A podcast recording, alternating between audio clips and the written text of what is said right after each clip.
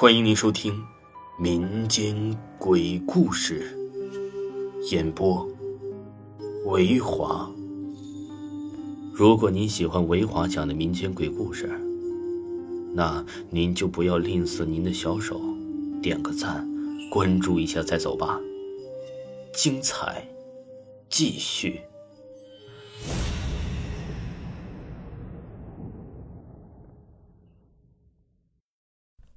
戴鸭舌帽的叔叔，本故事纯属虚构。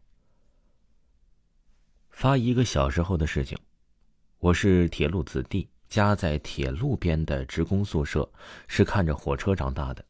小时候没有高铁和动车，只有绿皮车或者拉煤用的火车。每天回家呀，都会路过煤山，其实就是堆放煤的地方，因为那种绿皮车是烧煤的。因为煤太多了，就堆在那里，堆得很高，像个小山丘一样，所以附近的人呢就叫它煤山。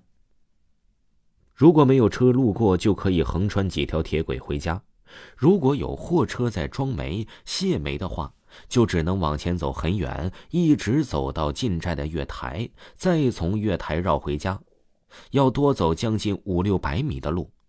所以很多人都会看情况。在装卸煤的时候，时间比较长，就会从车肚子下面钻过去。那会儿呢，男女老少几乎附近的人都能以很敏捷的动作，低着头、猫着腰，很快的从车肚子底下钻过去。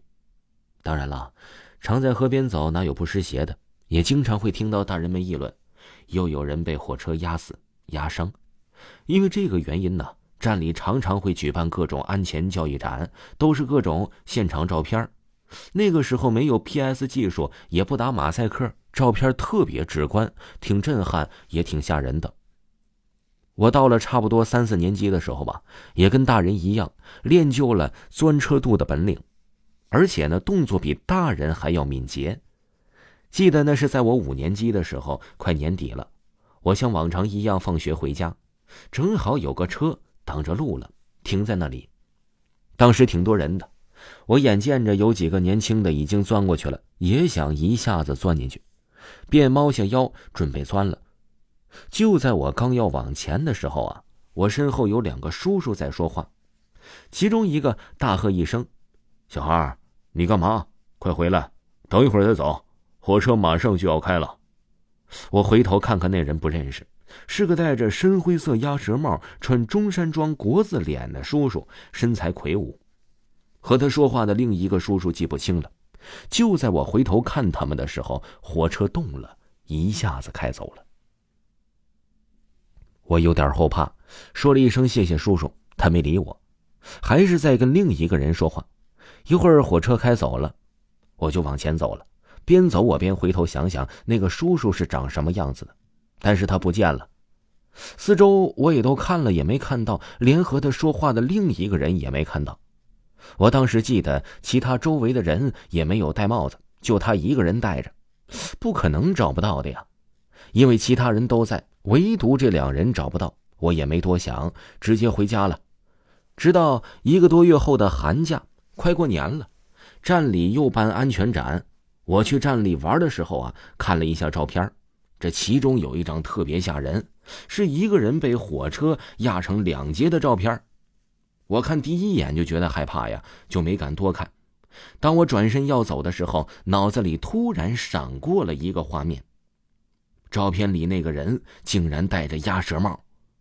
我立刻回头再看照片，哎，那个脸我认识啊，是那个叔叔啊！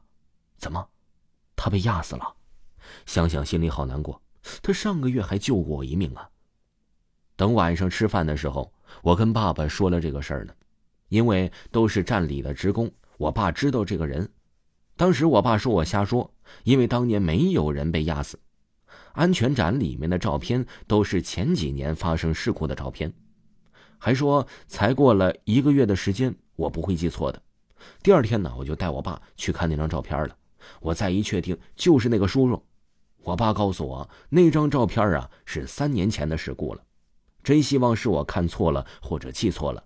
不管这个叔叔现在在哪儿，照片里的是不是他，我都希望他能够好好的，无论在人间还是在天堂。听众朋友，本集播讲完了。如果各位听友呢没有听够本部专辑呢，维华强力推荐各位听友听一听新书《我在殡仪馆当学徒》。想知道本书更多消息的话呢，呃，可以加一下维华的微信。维华演播的小写首字母七七八，维华演播小写的首字母七七八，加一下，绝对不会后悔的。咱们下期再见。